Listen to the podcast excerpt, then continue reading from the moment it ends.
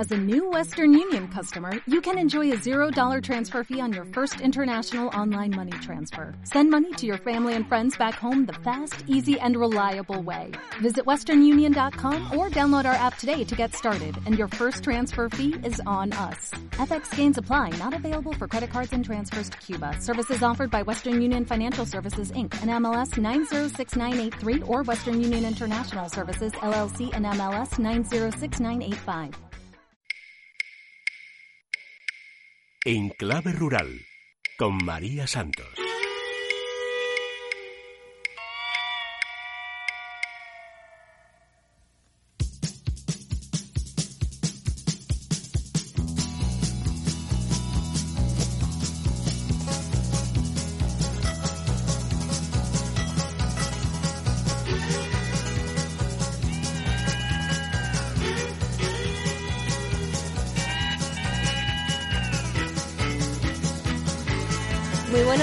Bienvenidos un sábado más a Enclave Rural. Por fin, un sábado en el que no tenemos que reflexionar y podemos hablar absolutamente de todo, de elecciones, de candidatos, en fin, ya está todo el pescado vendido, que les voy a decir.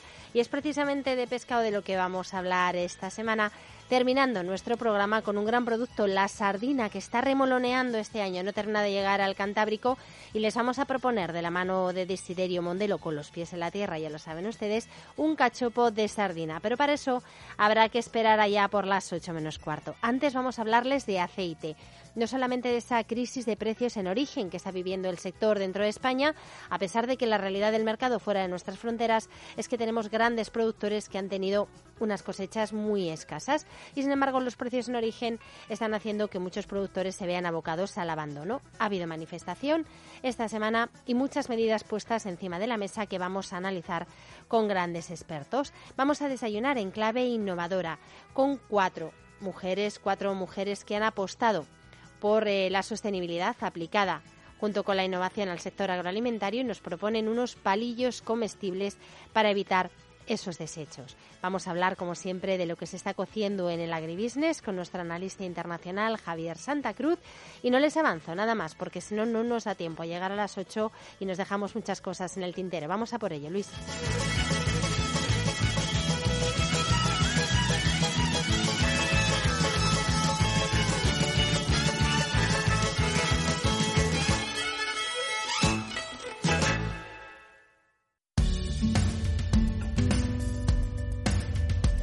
En clave rural, con María Santos.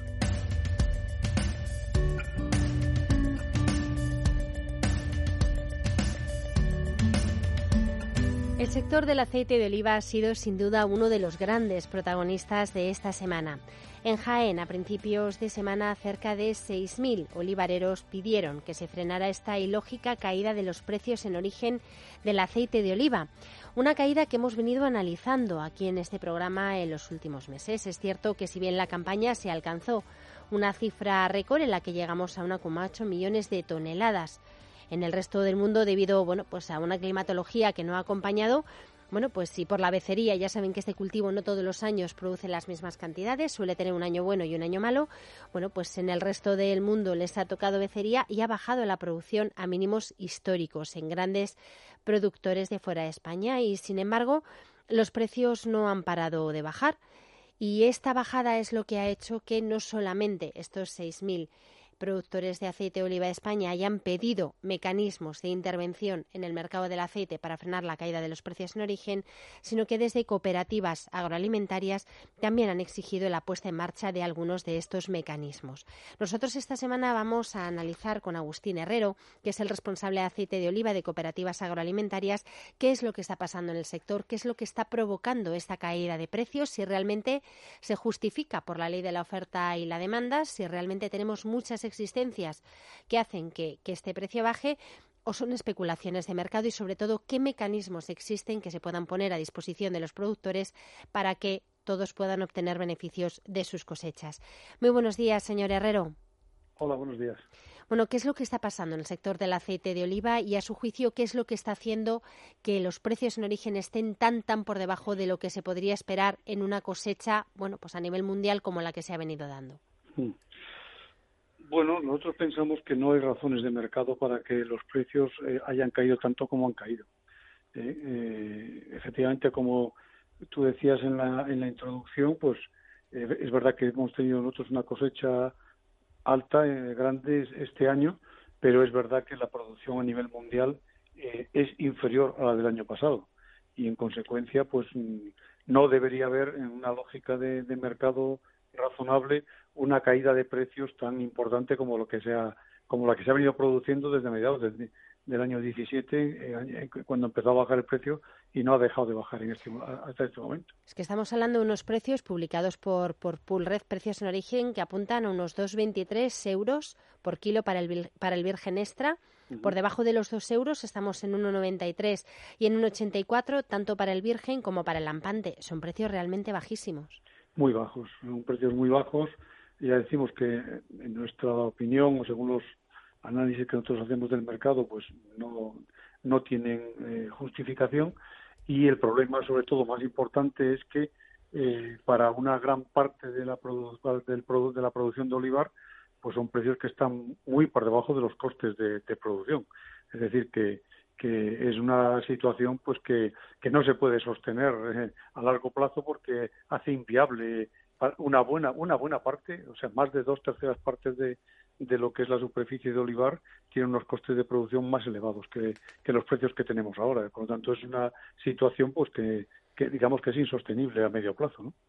Siempre hemos hablado que uno de los problemas que tenemos, bueno, más allá de buscar mercados internacionales y de aprovechar ¿no? esa bajada de producción en países como Italia o, como Turquía, bueno, pues para copar esa cuota de mercado que ellos tienen en, los mercados externos. Pero aquí dentro de España todavía tenemos un mercado que hay que, que consolidar y si realmente no estamos hablando de, bueno, pues de unas necesidades de mercado, de la ley de la oferta y la demanda, ¿podemos hablar de especulación?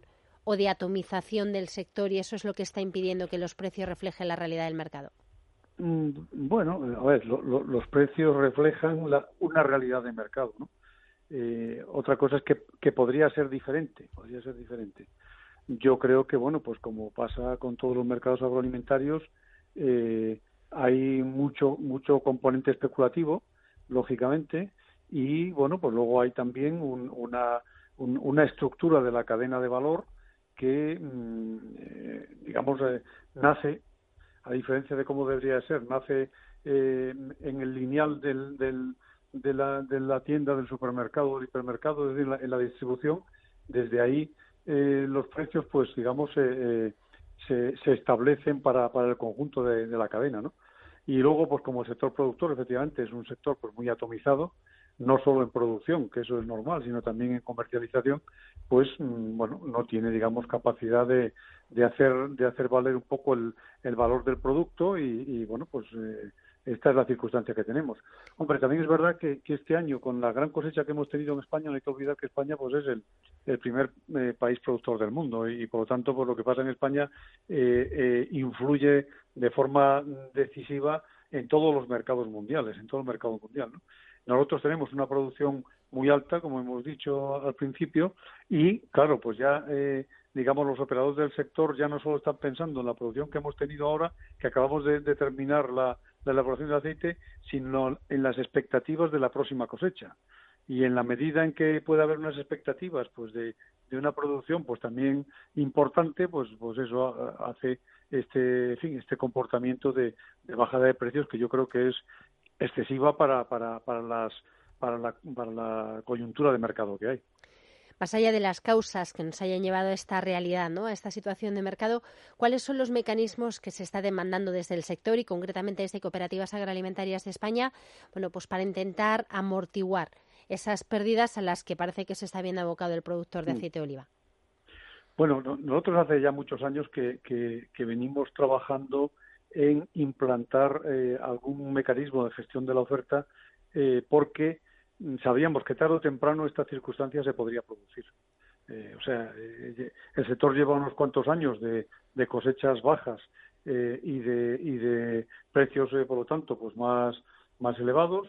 eso yo creo que nos, en fin, a todos nos ha hecho no tener prisas por, por establecer algún mecanismo de regulación, pero nosotros ya hace años, o sea, ya hace cinco o seis años que estuvimos trabajando con el Ministerio de Agricultura y con la Comisión Europea para mm, demostrar que se podía poner en marcha algún mecanismo de, gestión de la oferta que permitiera retirar una cantidad de producto en campañas excedentarias y volverlo a poner en el mercado en, campañas más cortas, de, tal forma que también de esta manera se atenuaría la subida de precios que se produce cuando, cuando las existencias son menores. ¿no? Entonces, eh, eh, aparte del almacenamiento privado que está previsto en la reglamentación comunitaria, eh, pero que está establecido en unos niveles de precios que son de la década de los 90 y que no se han actualizado en aquel momento y que no responden para nada a lo que es la, los, costes de producción actuales, pues eh, la Organización Común del Mercado, la, la, en fin, la normativa europea prevé un mecanismo de, de autorregulación sectorial que, eh, que eh, tiene que ser autorizado por la Comisión Europea y previamente acordado por la Organización Interprofesional. Entonces, en ese ámbito, es en, ese ámbito se está trabajando ahora. Eh, ha habido ya un acuerdo de la Organización Interprofesional para para mm, solicitar al Ministerio que consulte a la Comisión la posibilidad de implantar este, esta, este mecanismo, que, que sería una especie de almacenamiento privado sin ayudas públicas. ¿eh? Y, bueno, pues eh, en fin, ese es un proceso pues que tendrá que tendrá unos eh, una duración determinada, esperemos que la más corta posible, porque si no, pues bueno, tendríamos que esperar meses a, a, a, a su puesta en marcha, ¿no? Y de todas formas, nosotros también hemos tenido una reunión esta semana, eh, antes de, esta manifestación que tú, que tú mencionabas eh, al principio, eh, con las principales cooperativas para valorar otras alternativas, ¿no? otras alternativas que pudieran aplicarse con, más, pronto, no, no esperar a todo el proceso de consulta comunitario y respuesta. Sobre todo porque sí que esperar a que se conforme una nueva Comisión Europea nos podemos eternizar. Bueno, en principio no deberíamos tener que esperar porque la Comisión Europea no necesita, en fin, o sea, está plenamente operativa hasta tanto cesen los comisarios y se, se, nombren los nuevos. Pero bueno, la verdad es que no es un buen momento para eso. Entonces, en esa reunión de cooperativas que tuvimos en, Jaén, eh, lo que hemos hecho es valorar otras alternativas, ¿no? Concretamente, eh, eh, a principios de los 90 también se constituyó una, una entidad que se llama CECASA, para precisamente poder operar en, en, ocasiones de crisis. Aquello eh, en su momento no fue autorizado por la Comisión Nacional de Competencia, que es como se llamaba entonces, entonces hacía falta una autorización previa para, para que este tipo de entidades pudieran operar. La Comisión Nacional de Competencia no la dio, esto se recurrió a los tribunales y finalmente el Tribunal Supremo eh, pues dictó sentencia en el sentido de que sí que cabría sí que cabría la posibilidad de que actuara en momentos de crisis eh, eh, digamos, eh, de, forma, diríamos, tutelada por la Administración, es decir, haría falta alguna normativa del Ministerio que regulara la operativa de esta, de esta, de esta entidad, ¿no? Bueno, esto lo hemos estado analizando.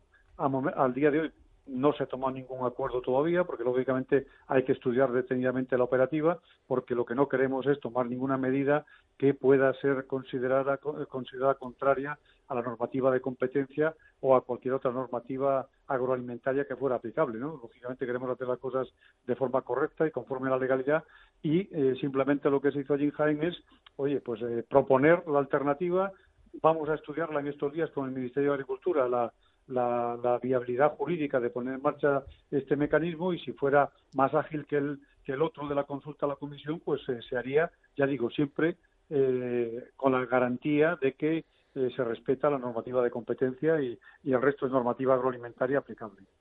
Señor Herrero, le voy a hacer una pregunta que quizá le resulte un tanto incómoda. ¿Por qué esta bajada de precios en origen no termina nunca de trasladarse y de llegar al precio de ese litro de aceite de oliva virgen o ese lampante en el lineal donde vamos a comprar a los consumidores? ¿No te encantaría tener 100 dólares extra en tu bolsillo? Haz que un experto bilingüe de TurboTax declare tus impuestos para el 31 de marzo y obtén 100 dólares de vuelta al instante. Porque no importa cuáles hayan sido tus logros del año pasado, TurboTax hace que cuenten. Obtén 100 dólares de vuelta y tus impuestos con 100% de precisión. Solo con Intuit TurboTax. Debes declarar para el 31 de marzo. Crédito solo aplicable al costo de la presentación federal con TurboTax Full Service. Oferta sujeta a cambios o cancelación en cualquier momento. Bueno, pues porque el mercado no funciona de manera perfecta. Eso es, es así. Es decir, eh, el mercado no funciona de manera perfecta, desde el precio en origen hasta el precio al consumidor, pues hay distintos eslabones en la cadena en la cadena alimentaria y, y bueno, pues no hay no hay como, no funciona de manera perfecta, pues no hay una traslación eh, rápida y, e inmediata, que es como tendría que ser, eh, al, al precio al consumidor. Hombre, también es verdad que probablemente los aceites que hoy está consumido el consumidor, pues es posible que eh, eh, hace meses que se elaboraron, hace algún mes que se elaboraron, y entonces, pues, en fin, es probable que los operadores eh, lo que hacen es intentar vender el producto en las mejores condiciones posibles. Pero efectivamente, si hubiera un mercado que funcionara pues eficiente y transparentemente, pues las, las bajadas en origen se tendrían que percibir eh, rápidamente a nivel del consumo y no suele suceder así, no solo en este caso del aceite, sino con otros muchos productos agroalimentarios. Claro, porque esta bajada de aceite, si a lo mejor sirviera para, bueno, pues eh, promover el consumo y fidelizar de alguna manera, ¿no? Pues a personas que por capacidad adquisitiva se han derivado hacia otras grasas, que les dé la oportunidad de volver al aceite de oliva y después retenerlas, pues estaría fantástico. Pero si tampoco vamos a tener ese, ese colchón o ese aliciente, pues hombre, está claro que, que la realidad del mercado no termina siendo igual para, para todos si algo está fallando ahí algo falla, algo no, algo no funciona suficientemente bien. No digo que no funcione. Hombre, funciona muy bien para algunos, señor Herrero. Usted igual no se atreve a decirlo, pero yo sí. Funciona muy bien para algunos y para otros no funciona tanto. Funciona para otros, funciona un poco peor. Pero vamos, en todo caso, eh, lo que hemos comprobado hasta ahora, y supongo que ahora sucederá igual, pues cada vez que los precios en origen bajan, tarda, tardan algún tiempo en llegar al consumidor, pero acaba llegando al consumidor a veces tampoco en toda la cuantía que baja en origen. O sea que, como digo, el, mercado pues no es no es perfecto y, bueno, pues eh, eh funciona de esta manera. Pero bueno, aparentemente cumpliendo toda la normativa y toda la legalidad. O sea que en ese sentido pues tampoco podemos eh, de momento decir nada. Bueno, ¿qué margen tenemos, señor Herrero, para que bueno, estas medidas que ustedes han puesto sobre la mesa, ese acuerdo de la interprofesional, incluso esta reactivación de la Compañía Española de, Comercialización de Aceite para funcionar como organismo de, intervención privado, de almacenamiento privado, puedan estar en marcha y que no nos juntemos con la cosecha de este año también, que ya la tenemos pues casi casi si nos descuidamos a la vuelta de la esquina? Ya, eh, bueno, eh, nosotros tenemos en, el cortísimo plazo, la semana que viene, tenemos dos reuniones para, para este tema, las dos con el Ministerio, una con todo el sector para, digamos, eh, activar y acelerar el proceso de, consulta a la Comisión Europea para poner en marcha, digamos, el mecanismo que prevé la reglamentación comunitaria y también esta semana nos reuniremos con el Ministerio para analizar eh, pues eh, jurídicamente pues eh, la operativa de la, otra alternativa de este casa y ver la coherencia la compatibilidad con la normativa de, competencia y bueno pues en fin nosotros nuestra idea es con todas las garantías jurídicas pero poner en marcha lo antes posible el, el primero de los mecanismos que se pueda poner. Hombre, pues aquí con la competencia hemos topado, así que no sé yo, no sé yo con cuál saldremos antes, si con la comisión o con la competencia. Pero bueno, esperemos que, más pronto que tarde se pueda poner en marcha cualquiera de los dos mecanismos. Yo, yo, creo que todo el mundo es consciente de que hay un problema real y grave, esto no es, una, no es una ficción, y por lo tanto yo creo que se debería facilitar el poner en marcha mecanismos que palíen, porque tampoco van a resolver de la noche a la mañana la situación, pero algo, alguna medida que pudiera un poco, eh, en fin, mejorar, aliviar un poco la situación, porque la, la verdad es que la situación es en este momento pues eh, muy, muy, muy difícil. Pues nada, esperemos que, que, así sea, señor Herrero. Aquí estaremos también la semana que viene para contar cómo han avanzado esas dos reuniones que tienen con el Ministerio y a ver cuál de las dos vías es la más, la más viable. Muchísimas gracias. Que disfrute del fin de semana. Venga, muchas gracias igualmente. Agrobank, la red de especialistas agrarios de CaixaBank, patrocina esta sección. Los españoles gastaron 42 euros de cada 100 en productos de marca blanca de gran consumo durante el pasado año, un 0,5% más que en el año 2017, según se desprende del informe Las marcas de distribución ante el reto del crecimiento en mercados maduros, realizado por EAE e Business School. En España, la marca de distribución obtuvo en 2018 un 36,2% de cuota de valor del mercado sobre el consumo envasado, impulsada sobre todo por Mercadona y Lidl, que son las dos enseñas que más dinamizan esta categoría. Así, en la cesta de la compra, 4 de cada 10 euros gastados en el gran consumo se destinan a estos productos de marca blanca. En 2018 el valor de la cesta aumentó un 2,2%. 0,9 puntos de dicha subida se ha motivado por el trasvase de compras a productos, marcas y variedades más caras, ya que solo el 1,3% se debe a la inflación. España producirá este año 62.568 toneladas de almendra grano de gran calidad, un 0,71% más que en el año 2018 y un 18% por encima de la media de los últimos cinco años, según se desprende del primer aforo de campaña realizado por la Mesa Nacional de Frutos Secos. La disminución de la producción en Castilla-La Mancha, Baleares, Aragón y Murcia por episodios fuertes de lluvias en abril y de heladas en marzo se ha visto compensada por el incremento de la producción en Andalucía, Cataluña y Comunidad Valenciana, sobre todo por la entrada en producción de nuevas plantaciones.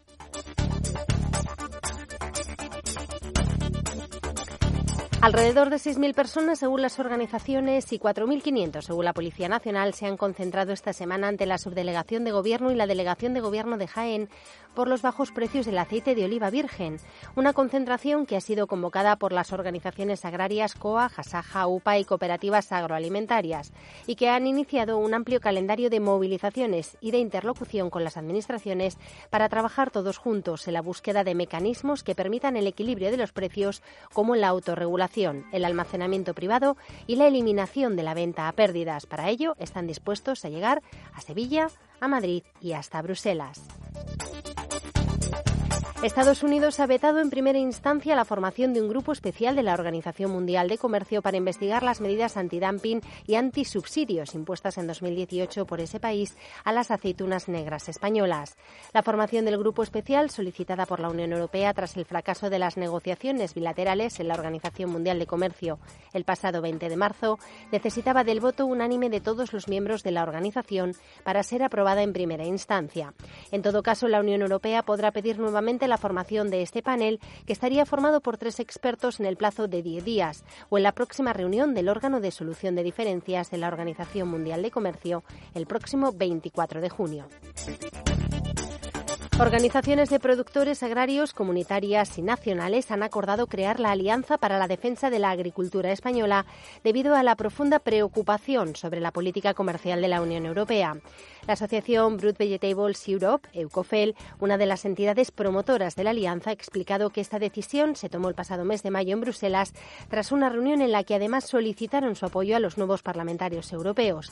Desde la organización han subrayado que esta organización es proeuropea y busca defender y promover a los agricultores y productos europeos y garantizar una igualdad de condiciones en los acuerdos comerciales con terceros países.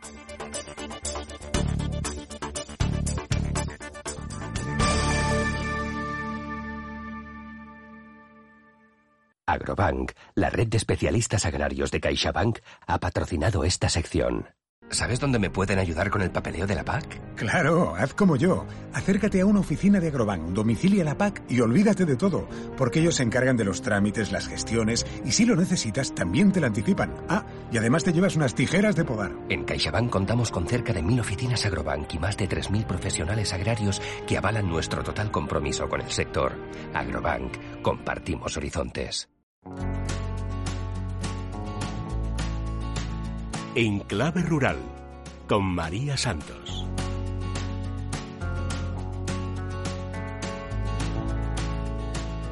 Pues hoy nos vamos a tomar nuestro desayuno innovador muy bien acompañados, acompañados de juventud, acompañados de talento, dos jóvenes emprendedoras que forman parte de un gran equipo de cuatro mujeres que estudiaron un máster de innovación y tecnología agroalimentaria y pusieron todos sus conocimientos al servicio pues eh, de los avances tecnológicos y de la innovación como no podía ser en este sector El producto que ellas han obtenido y que han presentado al concurso Ecotropelía pues les ha hecho ser merecedoras del primer premio y de representar a España en los premios europeos de innovación agroalimentaria que tendrán lugar en Colonia, en Alemania, a finales del mes de octubre. Nos acompañan, como les digo, dos de estas grandísimas innovadoras, Kiskitza Castander y Andrea Maldonado. Muy buenos días a las dos. Hola, buenos días. Bueno, formáis parte de un equipo de, cuatro mujeres, cuatro jóvenes emprendedoras. Pusisteis todo vuestro conocimiento y vuestro talento al servicio del sector agroalimentario y al servicio de ese objetivo, bueno, pues de reducir los desechos lo más posible. Habéis creado Mr. Pinch, unos palillos comestibles y eso es lo que os ha hecho ganar el premio Ecotropelía. Así que lo primero, enhorabuena a las dos y hacerlo extensivo a todo el equipo. Muchas Muchísimas gracias. Bueno, contarnos cómo, en qué consiste primero este producto, Mr. Pinch, que habéis creado. Bueno, pues Mr. Pinch son, como tú bien has dicho, unos palillos comestibles 100% libre de alérgenos, por lo que lo hace apto para todo el mundo, celíacos, lo que viene siendo pues un producto para poder compartir en compañía y para todo el mundo. ¿Cómo surge el hacer, lo primero, pensar en, los alérgenos, en que sea un producto consumible ¿no? y extensible a todos los públicos a pesar de esas alergias y esas intolerancias y sobre todo el, apostar por los palillos, porque es verdad que, bueno, pues hablando de los plásticos de un solo uso, casi todo el talento y la innovación se está volcando hacia las pajitas, los platos, los cubiertos de un solo uso, pero en este caso, ¿por qué os dio por los palillos, buscar una alternativa? Bueno, pues nosotras somos cuatro amigas que nos conocimos en el máster y ya teníamos que crear un alimento innovador. Queríamos hacer algo que fuese impactante, que no quedase en una simple innovación. Queríamos algo que tuviese un impacto en la sociedad. Entonces, pues dándole un poquito de vueltas, vimos que, bueno, a las cuatro nos gustaba ir de tapas y que ahí había un elemento que podía ser sustituido por algo que, aparte de ser sostenible, aportase un valor añadido a la tapa. Entonces, pues nos recreamos en esto de la experiencia sensorial y nos inspiramos muchísimo. Y bueno, y mm, lo de los alérgenos, hay que decir que una de nuestras integrantes, Anabel, es celíaca y entonces veíamos indispensable hacer un producto que fuese eh, libre de alérgenos. Bueno, cuando uno desde el ámbito de la innovación, ¿no? de la investigación, apuesta por un producto, luego quizá lo importante sea sacarlo del laboratorio y hacer que realmente ese producto pues tenga una salida en el mercado. ¿Habéis conseguido dar ese paso vosotras? Pues de momento la verdad es que no. Estamos aún con el, con el shock del premio y bueno, de cara al haber sido premiadas con el, primer premio, pues tenemos que ir a Ecotrofelia Europa en el mes de octubre y ahora mismo pues estamos muy centradas en, en ese proyecto, en, en no defraudar a la gente que ha confiado en nosotros para que vayamos allí. Entonces, de momento estamos centradas en ello y más adelante pues, pues todo se verá. Pero estamos muy ilusionadas y, y queremos ir adelante con ello. Hablamos de una generación cada vez más formada, hablamos además de un sector donde, bueno, pues eh, siempre tenemos que ir a la vanguardia y adaptándonos a las nuevas demandas de los consumidores y a esos hábitos que van evolucionando de, un año para otro, no ya de una generación para otra, sino de un año para otro. ¿Vosotras cómo, cómo veis desde el ámbito universitario y desde los laboratorios eh, este sector agroalimentario? ¿Qué percepción tenéis de él? Bueno, vemos que es muy importante la innovación porque al final eh, nos estamos quedando estancados en muchos productos, pero sobre todo vemos muy importante apostar por la sostenibilidad porque al fin y al cabo estamos en una época, eh, bueno, que nos estamos dando, dando cuenta todos, ¿no? Que, que, que es un momento complicado para, para el planeta Tierra. Entonces creo que por ahí pueden ir los tiros en la innovación siempre buscando la, sostenibilidad y el equilibrio. ¿Vosotros pensáis que en España estamos a la altura en innovación agroalimentaria? Sí, yo creo que estamos en un país en que sí que se invierte bastante en todo el tema de la, de la innovación. Lo que pasa que a veces pues estamos en, con el tema económico, quizá muchos jóvenes como nosotras no, no podemos llevar a cabo ese producto porque no, Desgraciadamente no tenemos el capital para poder hacerlo, lo que sí que hay mucha ilusión y hay gente muy talentosa en este país. Bueno, pues esperemos que también en el ámbito, siempre hablamos, ¿no? De ese relevo generacional, de esas nuevas ilusiones, de esas ganas y ese talento, pero lógicamente lo que falta es fuelle y un poquito de, liquidez que os ayude. ¿Habéis contemplado vosotras una vez que termine esta vorágine de presentaros a los premios y una vez que consigáis, que no me cabe la menor duda que así va a ser, o por lo menos estar entre las finalistas de ese premio europeo, ¿Os habéis planteado el, llevarlo al mercado y hacer una realidad vuestro proyecto? Bueno, se han planteado muchas ideas y creo que hay que darle vueltas a muchas cosas y que se nos plantee una buena oportunidad. Bueno, pues nada, vamos a, dejar caer el guante a ver si alguno de, bueno, pues sobre todo de esas grandes empresas de catering y del sector Oreca que nos están escuchando, que apuesten también, lógicamente, por la sostenibilidad, pues se fijan en vuestro proyecto, Mr. Pinch, y conseguimos que, pueda salir, porque efectivamente, si tenemos el talento pero no le damos salida en el mercado, pues es como no, como no tener nada. Exacto. ¿Qué, ¿qué necesitáis vosotras para, para Alemania? ¿Qué pensáis que os vais a encontrar allí? Pues la verdad no lo sabemos. no lo sabemos, vamos un poco a ciegas y no sé, esperamos encontrar mucho talento porque estamos seguras de que va a haber mucho talento y, no sé, esperamos hacerlo lo mejor posible y, a luchar. Vamos a luchar. Es verdad que nos ha llegado información de que el jurado es más estricto que aquí, que en Ecotrofelia España, pero bueno, nosotras iremos a por todas. Bueno, estoy segura de que, estaréis a la altura y desde luego lleváis un buen producto. Pues lo dicho, enhorabuena a las cuatro por haber conseguido este, este premio del concurso nacional Ecotropelía 2019 y muchísima suerte para que todo salga fenomenal en Alemania. Ya nos contaréis a la vuelta en octubre. Muchísimas gracias. Yara Iberian no solo hace crecer la rentabilidad del negocio de agricultores, distribuidores y clientes industriales de manera responsable y cuidando el medio ambiente, ahora también te hace la vida más fácil con la creación de Yara Premium Club, el socio perfecto para tus cultivos. Este programa está especialmente destinado a los agricultores que confían en la calidad de los productos Yara y disfrutar de sus beneficios es muy sencillo. Para empezar, como en cualquier club, lo primero es inscribirse, algo que podemos hacer cómodamente desde la web www.yarapremiumclub.es. Segundo paso, escanear el albarán o albaranes de productos Yara comprados en tu distribuidor autorizado y cargarlo en tu perfil. Y ya está, una vez validado, cargarán en tu cuenta los Viking que te correspondan, puntos que podrás canjear por cualquiera de los regalos y servicios que te ofrece Yara Premium Club. Al registrarte, no olvides hacerlo con el código promocional Libertad y obtén 300 puntos de bienvenida. Cuantos más puntos acumules, pues más regalos conseguirás. Más información en www.yarapremiumclub.es. Yara premia tu fidelidad creando Yara Premium Club. ¿Aún no eres del programa de puntos de Yara? Regístrate en yarapremiumclub.es, compra productos Yara en tu distribuidor de confianza, haz una foto de tu albarán de entrega, acumula puntos y canjealos por regalos. Inscríbete ahora en yarapremiumclub.es con el código Libertad y consigue 300 puntos extras. ¿A qué esperas para conseguir regalos? yarapremiumclub.es. La Interprofesional del Vino de España les ofrece esta sección. Un vino español de 17 euros galardonado por los Decanter World Wine Awards. Después de dos semanas de competición, los Decanter han publicado los resultados de sus premios Best in Show, en los que este año España se sitúa como segunda posición con ocho vinos premiados, superada únicamente por Francia, que este año cuenta con 13 caldos. Un total de 280 expertos han probado durante los últimos días en una cata a ciegas cerca de 17.000 tipos de vino para determinar cuáles son los mejores del mundo.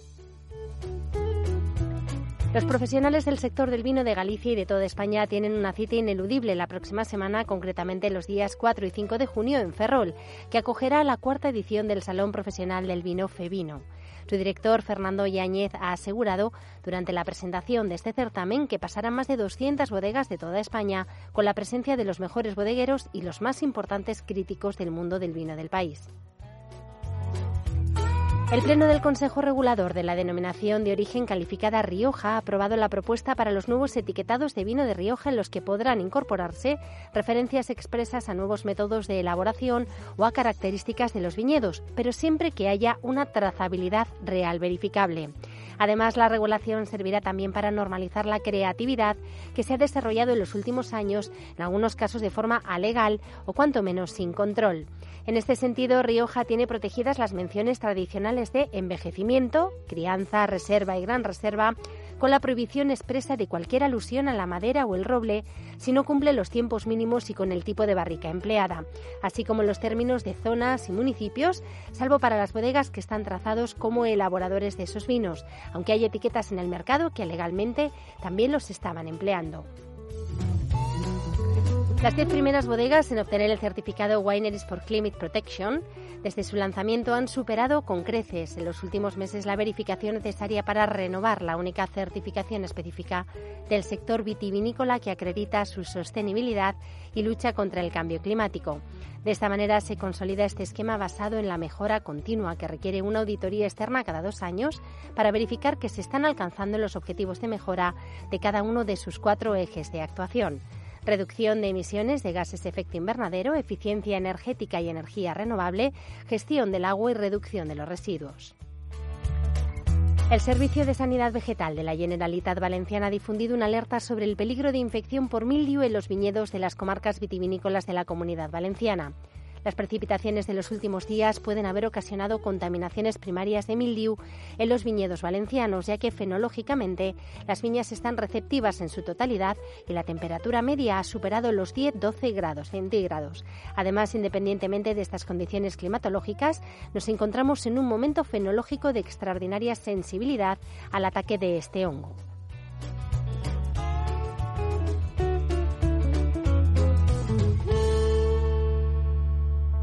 La Interprofesional del Vino de España les ha ofrecido esta sección.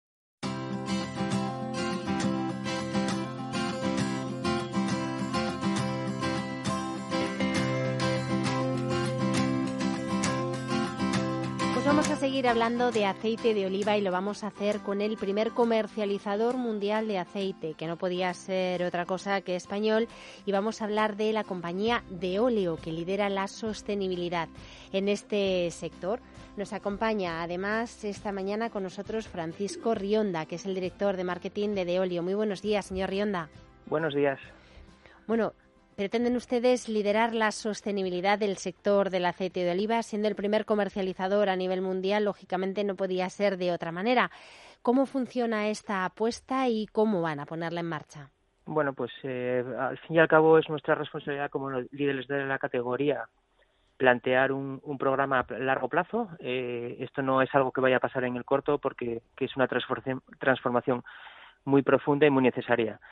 Un producto sostenible claramente tiene que tener un impacto eh, medioambiental, que es, que es lo primero que todos, que todos entendemos, pero es mucho más que esto. Eh, tiene que tener también un, un, impacto económico y tiene que tener también un impacto social. Y nosotros le hemos añadido la parte de, la parte de, la pata de calidad, que también es muy importante para, para nuestros productos y para nuestras marcas.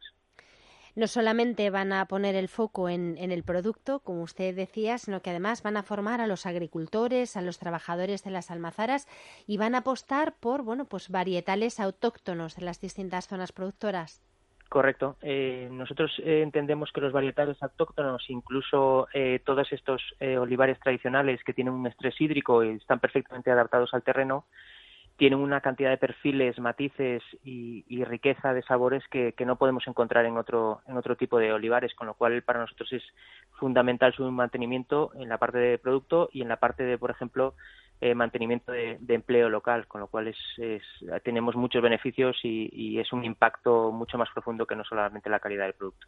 Van a apostar además por variedades tempranas. ¿Qué es lo que les hace irse a esas variedades tempranas? Bueno, eh, yo creo que es una, es una práctica eh, habitual en el, en el campo español, eh, la recogida más bien hacia meses de diciembre y enero, y en cambio eh, los meses anteriores eh, la calidad de producto es mucho mayor.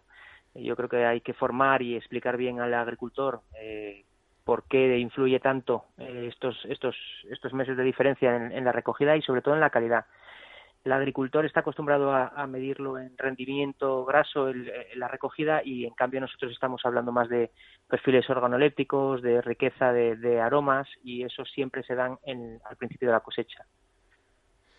Eh, ahora mismo, bueno, pues España está viviendo ¿no? una reconversión de, del sector eh, oleícola. Estamos pasando de bueno, pues 128.000 hectáreas nuevas de olivares plantadas, pero una parte muy importante se han reconvertido desde la plantación tradicional a la plantación intensiva en los últimos años. ¿Ustedes apuestan también por esta eh, evolución o simplemente la reconversión varietal por esas variedades más tempranas? No, nosotros apostamos por, por una reconversión profunda. No, no es tanto hablar de, de, olivar tradicional y olivar intensivo, que todos, que todos tienen su rol y todos tienen sus beneficios, nos parece que el olivar tradicional tiene unos beneficios mucho más sociales, mucho más eh, de patrimonio cultural incluso, mucho más de marca España. Eh, hay muchísimos eh, municipios en el sur de, nuestro país que dependen clarísimamente de este, de este tipo de olivar y que no pueden ser reconvertidos. Este es, esta es la, la, verdad. No, no tenemos nada en contra del olivar tradicional y, y perdona, del olivar intensivo y claramente nosotros también eh, trabajamos con este tipo de aceites, pero nos gustaría mantener y esforzarnos en, reforzar el olivar tradicional, sus variedades y su impacto social, económico y, social, como antes, como antes decía. Estamos, digamos, en una vuelta a esa reivindicación de la tradición, por lo que eh, deduzco de sus palabras, y sobre todo, si no tanto ir hacia lo ecológico, sí marcar la sostenibilidad en ese sentido amplio que usted decía, ¿verdad? Social, Correcto. para conservar variedades autóctonas y el empleo local, bueno, pues medioambiental, lógicamente, porque al final, bueno, pues eh, al ser un cultivo leñoso también contribuye, ¿no? A la fijación de, de la tierra al suelo y eso es muy, muy importante para, para evitar la desertificación. ¿También van a entrar en el manejo? Eh, nosotros, eh, para que nos demos una, idea del impacto que esto tiene, el 30% del olivar español es olivar tradicional, no mecanizable. Esto quiere decir que no se puede reconvertir a olivar intensivo. Por tanto, nos tenemos que todos imaginar yendo por una carretera y todas estas colinas llenas de, olivares eh, desapareciendo o volviéndose eh, bueno, pues volviéndose campos sin, sin, sin riqueza y, sin plantaciones. Con lo cual, esto es lo que no queremos que pase. No es una vuelta a lo tradicional, es un intento de, de recuperar o mantener la riqueza que esto tiene en todos los sentidos. Entonces, estamos intentando forzar, intentando colaborar con los agricultores para que estos olivares eh, tengan un mayor valor, tengan una mayor valorización y el consumidor empiece a a diferenciar perfiles y empieza a diferenciar la riqueza que estos olivares tradicionales nos pueden aportar a, a nuestros platos y a nuestra vida eh, cotidiana. Claro, es esa singularidad ¿no? de la que hablábamos, de las, los varietales autóctonos ¿no? propios de, de, los cultivos tradicionales de los que viven, no hay que olvidarse, 300.000 familias, fundamentalmente en Andalucía, en Extremadura, en Castilla-La Mancha, en la Comunidad Valenciana, Cataluña y, Aragón. ¿Qué acogida han, han, tenido ustedes de este, de este proyecto, de esta, pues de esta línea que va a adoptar de pues, óleo? Pues mira, nosotros estamos muy contentos con, la acogida de, este tipo de, iniciativas, eh, sobre todo desde el sector productor, desde los propios agricultores. Yo creo que todas, eh, tener una gran multinacional en el sector de aceite de oliva y que encima sea española, eh, creo que es un gran activo nacional y, está mal que yo lo diga como, uno de sus representantes, pero realmente nosotros estamos trabajando en, favor de la categoría. Yo siempre digo que hemos hecho un estudio para investigar el el sector productor cuando nosotros no tenemos ni en propiedad ni siquiera un, olivo, con lo cual no tenemos no, tenemos eh, implicaciones en este estudio. Es una es una actitud de líder y es una actitud yo creo que muy eh, muy generosa por parte de la compañía y que realmente busca esta transformación de todos porque nosotros no podemos transformar solos esta categoría y esto es un poco el, el objetivo final, ¿no? Trabajar en, en que la categoría sea eh, siempre siempre lo decimos en, en, la casa siempre sea un activo de la marca España incluso porque porque sin duda es uno de nuestros ingredientes clave y ingrediente fundamental en todos nuestros platos. Por tanto en nuestra gastronomía es hoy en día una bandera en el en el exterior y el aceite de oliva es, es un ingrediente clave en, en ella con lo cual es para nosotros un activo de marca de España. Yo creo que la compañía está siendo muy generosa en este sentido y muy ambiciosa intentando transformar todo un sector pues yo me imagino que al final esa transformación también se redundará ¿no? en, un, en un claim de, de, campaña y que los consumidores sabrán apreciar ese esfuerzo y esa singularidad de, de la que hablábamos al principio. Sin duda, sin duda, si no, si no conseguimos eh, llevarlo esto a los consumidores, que los consumidores empiezan a apreciar las diferencias, empiezan a, a, valorar más el aceite y, y no, no verlo como una commodity, como un producto más que tienes que tener en la en la despensa, sino un producto que puede aportar diferentes sensaciones, como, como ha hecho un poco, por ejemplo, el vino o, por ejemplo, la leche. Son, son sectores que se han transformado y han conseguido pasar de productos muy, muy básicos que el consumidor no valoraba a productos realmente con otro tipo de experiencia. Este es el camino que tiene que transmitir la, que tiene que recorrer la, la categoría y el que nosotros estamos eh, muy convencidos y comprometidos. Pues nada, enhorabuena por la iniciativa. Estoy segura que, que este camino de la sostenibilidad al final será el que pues tenga que tomar casi todo el sector, no solamente porque el clima nos lo impone y el planeta lo necesita y los consumidores pues cada vez lo, lo demandan más. Muchísimas gracias, Francisco, por habernos acompañado. Muchísimas gracias a vosotros y un saludo. Agroseguro les ofrece el tiempo. Aunque el verano no empieza hasta el próximo 21 de junio, este fin de semana ya tenemos que preparar los tirantes y si me apuran el bañador, porque en algunas regiones superaremos los 36 grados centígrados en las horas centrales del día y como novedad respecto a días pasados, las temperaturas nocturnas suben también. Así que cielos despejados y solo al final del domingo la aproximación de un frente atlántico poco activo hará que aumente la nubosidad en la mitad noroeste peninsular, especialmente en Galicia donde podría llover débilmente. Las temperaturas tenderán a bajar en el Cantábrico el domingo, mientras que en el resto del país subirán las máximas por encima de los 36 grados en Extremadura y en el Valle del Guadalquivir. La semana próxima, del lunes al domingo día 9, aunque con alguna incertidumbre creciente, según aumenta el plazo de la predicción, es posible que haya cielos nubosos y precipitaciones en Galicia, el Cantábrico y Pirineos, y con menor probabilidad en otras zonas del tercio del norte. En el resto predominará el tiempo seco y estable. Agroseguro les ha ofrecido el tiempo. En clave rural, con María Santos.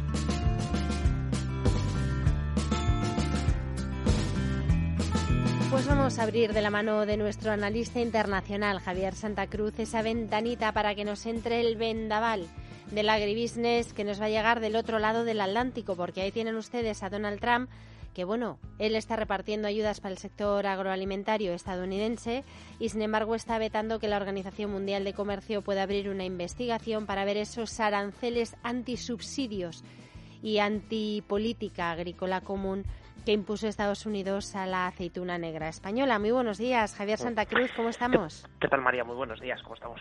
Bueno, pues yo he querido empezar por ahí, pero me imagino que estará todo revuelto no solamente por este asunto, sino por los aranceles que Estados Unidos ha anunciado ya para México. Sí, lo que pasa es que todo lo que anuncie Trump en forma de tuit o en forma de declaración suya y especialmente la cuestión arancelaria es eh, prácticamente un brindis al sol. ¿Por qué? Porque en la política comercial en Estados Unidos la última instancia que lo fija y que mm, pone, digamos, de manifiesto si, ese, pues, si eso se pone en marcha o no es el legislativo, es el Congreso y por tanto en este caso eh, es más un nuevo farol de Trump que realmente una nueva medida de restricción comercial y en este caso con un país con el cual se firmó hace muy poco tiempo un tratado muy importante de libre comercio. Entonces, eh, todo lo que está pasando en los mercados financieros, especialmente eh, ayer viernes, pues vimos eh, una reacción bastante fuerte de los inversores contra aquellas empresas que tienen intereses tanto en Estados Unidos como en México, por ejemplo, importantes compañías españolas, la, la bolsa cerró con, con importantes caídas. los bancos, ¿no? BBVA ha tenido unas pérdidas tremendas. Efectivamente, efectivamente. Y no solo, y no solo BBVA, sino eh, compañías españolas importantes que tienen posiciones en México y algunas de ellas que habían tomado esas posiciones gracias al acuerdo que se suscribió entre Estados Unidos y México y que luego posteriormente se amplió a Canadá. Pero todo esto pongamos un poco de cordura y un poco de tranquilidad y sepamos que todas estas cosas eh, forman parte de un nuevo lenguaje en la política internacional que es más tosco, que es en algunas ocasiones eh, muy duro por parte del, presidente americano, pero hay que tomar eh, con bastante tranquilidad las palabras y especialmente cuando todas estas reacciones que es muy de prontos y muy de, de, de, de lanzar tweets diarios, luego eso no se convierte en medidas de largo plazo. Eh, tenemos que tener en cuenta, sobre todo para, las, para aquellos oyentes que hacen estrategia de materias primas y, para aquellos que también a día de hoy se preguntan pues eh, cómo comprar eh, provisiones, por ejemplo, para sus ganados, para sus cultivos, que los precios que se están cotizando en los mercados internacionales están bastante fuera, no, no tienen tanta repercusión estas tensiones que se están produciendo entre Estados Unidos y China, que son lo que es donde está el, el gran foco, ¿no? que es la reconfiguración del equilibrio geopolítico a nivel global y que por primera vez se haga sin una guerra de por medio, ¿no? sin una guerra de las de verdad. Entonces, eh, lo, lo, hemos visto, por ejemplo, esta semana con los mercados de, con los mercados de cereales, donde las, mala, donde las malas noticias climáticas que llegan desde Estados Unidos, eh, concretamente lluvias a destiempo y además lluvias importantes en, en todo el Core Belt, lo que está eh, dando eh, cancha en este, es a la agricultura europea para poder recuperar en, en los eh, granos importantes, recuperar precios con respecto a las expectativas que teníamos hace dos tres meses. Entonces, no todo son malas noticias las que vienen de Estados Unidos. Bueno, hay que decir que el clima no solamente está castigando con esas lluvias Estados Unidos, en Australia, en algunas zonas de Sydney, empiezan ya con restricciones porque tienen este año otra vez una sequía tremenda. No sé si eso, bueno, pues eh, terminará afectando también a parte del ganado y quizá a algunas producciones. Efectivamente, esa es una de las consecuencias de lo que hemos, de lo que llamábamos el niño, ¿no? De cómo producías eh, sequías a un lado del, a un lado del Pacífico e inundaciones al otro lado. Entonces, en este caso, lo que se ha hecho ha sido revertir o se ha dado la vuelta el lugar donde se están produciendo las lluvias torrenciales y donde están produciendo las sequías. Entonces, en este caso son todas esas señales de precios son las que en este momento están incorporándose a los eh, a los inversores, a los mercados internacionales y por tanto hay que tomarlo con bastante, hay que tomar con cierta cautela, pero especialmente el impacto real que tiene eh, el que en este momento pues los dos principales países del mundo se estén disputando la hegemonía, más que disputársela de cómo cómo pactar o cómo equilibrar eh, a, dos a dos grandes potencias y eso pues evidentemente tiene eh, consecuencias para, para nosotros, para toda la actividad diaria, pero mm, pongámoslo en su justa medida. Es decir, yo creo que el mensaje importante esta semana es un mensaje de cierta tranquilidad. Ya demasiadas cosas nos pasan durante la semana como para tener que estar a golpe de compra y de venta de forma intermitente de, de una de cualquier materia prima o de cualquier eh, decisión de inversión.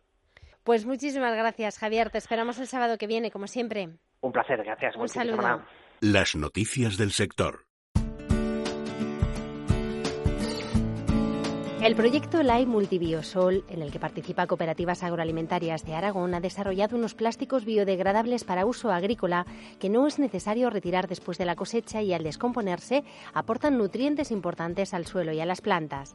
El plástico se ha convertido en un material fundamental para la agricultura. El consumo total de filmes plásticos para fines agrícolas en Europa supera ya las 500.000 toneladas métricas al año. España e Italia son los mayores productores, representando casi el 40% de la demanda principalmente impulsada por su actividad hortícola intensiva, donde el plástico se utiliza en grandes cantidades en invernaderos para acolchado. Gran parte de este plástico no se recicla y se quema o se entierra con los problemas medioambientales asociados.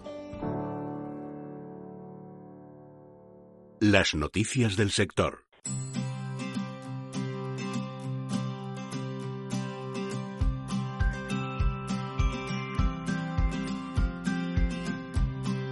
Pues ya llegamos casi casi al final de este enclave rural y vamos a hacernos un dos por uno. El producto de la semana y con los pies en la tierra. Muy buenos días. Buenos días, María. ¿Qué tal? Qué bien. Aquí estamos. Pues estamos a apenas 22 días para la noche más larga del año, para San Juan la noche de las hogueras y la reina de las hogueras, pues eh, la sardina, no podía ser otra.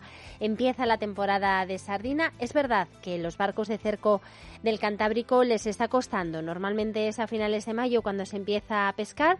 Tiene limitadas las cantidades que pueden pescar por semana. Concretamente durante el mes de mayo apenas mil kilos a la semana por barco.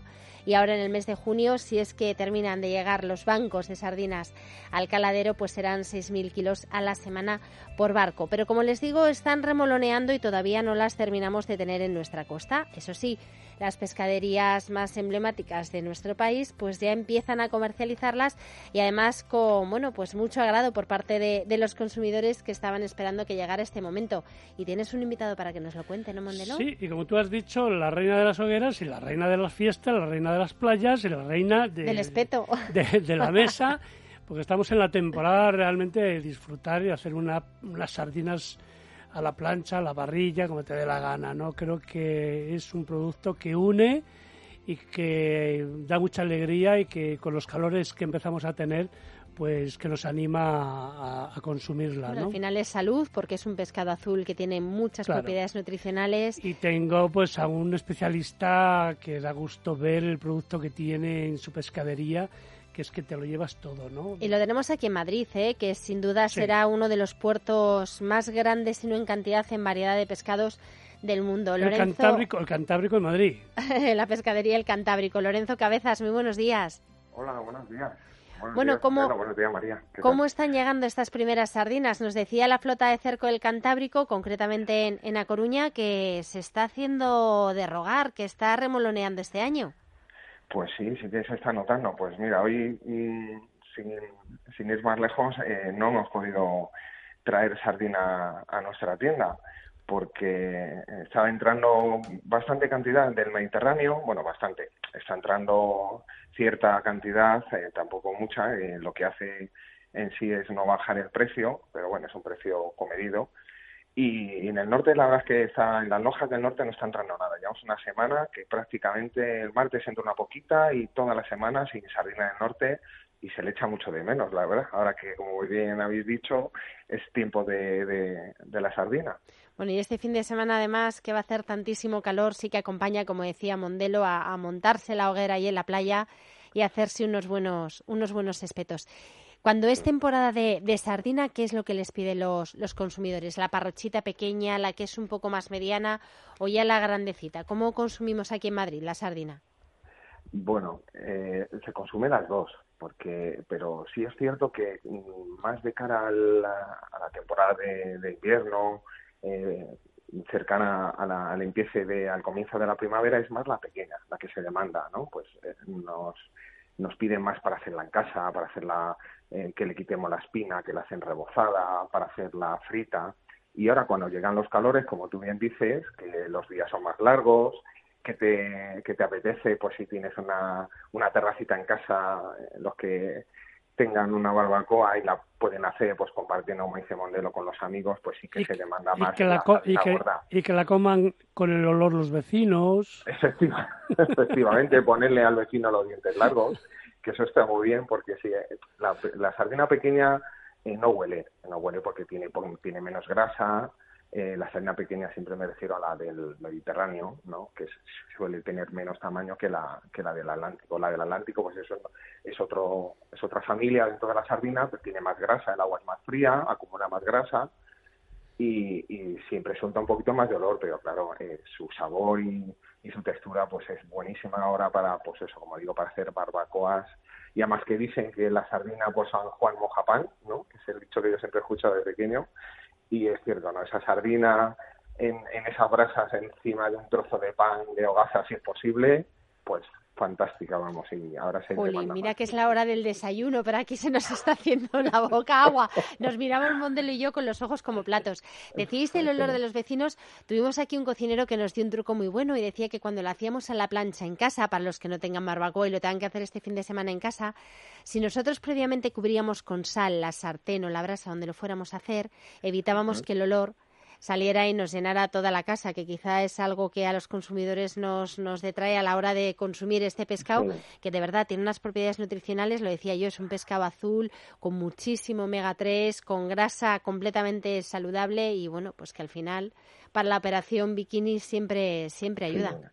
Sí. además hay muchas otras recetas porque, mm, hombre, siempre nos acordamos pues de esa barbacoa, no esas sardinas ahí tostaditas en la barbacoa, pero también se pueden hacer pues a la plancha, en escabeche, por ejemplo, que los escabeches en verano apetecen mucho, esas recetas que tenemos de nuestras abuelas, ¿no? Con un pipirrana, ¿no? Y, y acompañando migas, las hacía mi abuela extremeña. Efectivamente, en una receta de sardinas en escabeche te las puedes comer en cualquier momento, en una, una cena con un tomate, un poquito de cebolla y esa sardina escabechada es riquísima. Y, y, y también evitamos ese olor que más que el olor que es, del momento, digamos, que se quede impregnada un, poco en la casa, ¿no? Que estás comiendo sardina casi hasta el día siguiente, ¿no? Pero bueno, es un pescado, como tú bien has dicho, Y abierta y rebozada en huevo y con un poquito de perejil el huevo y bueno, y harina y demás, está muy rica porque parece, parece hasta un filete grande, ¿no? Muy apetecible. Sí, sí, es riquísima. Sí, o incluso tengo clientes que lo que hacen es ponerle un pimiento morrón, por ejemplo, un pimiento verde eh, ya frito, se pone en el medio y se pone una sardina abierta, otra encima, tipo tipo cachopo, ¿no? Que digan los, los asturianos, pero en este caso con sardina y con un pimiento en el medio, pues eso se reboza y se fríe y eso es un, eso es un manjar, ¿eh? un manjar. Mm, esa idea me la apunto, esa idea, esa pues idea tiene muy buena, muy buena pinta. Sí.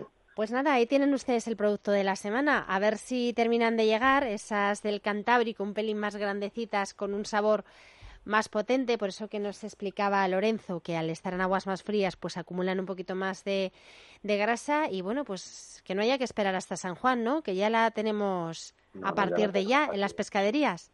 Sí, porque además luego en San Juan ya sabéis que unos días antes eh, de San Juan, pues quizá 48 horas antes de San Juan, el precio de la sardina, o sea, mm, parecen merluzas de pincho. O sea, es que eh, llegamos a precios de 12 y 15 euros.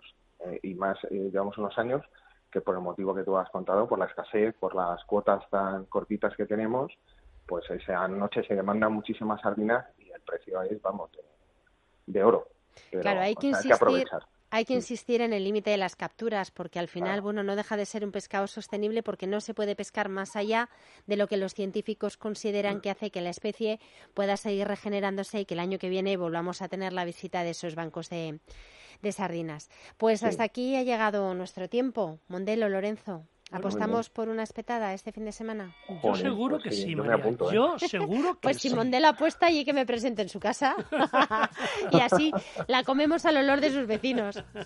Muchísimas gracias a los bueno, dos. gracias a vosotros. Buen fin de semana. Lo mismo. Y a ustedes pues les deseamos también que disfruten de este fin de semana. Luis del Pino va a seguir repasando ahora con todos ustedes a partir de las 8 la actualidad de esta semana y todo el equipo con Luis al otro lado de la pecera, Desiderio Mondelo, Javier Santa Cruz y una servidora. Les deseamos que disfruten de estos dos días y les queremos aquí de vuelta el sábado que viene. No nos fallen.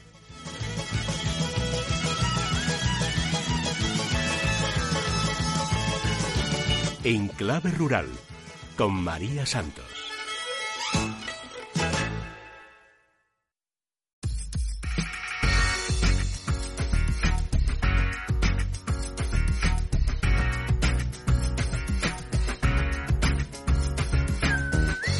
Es radio.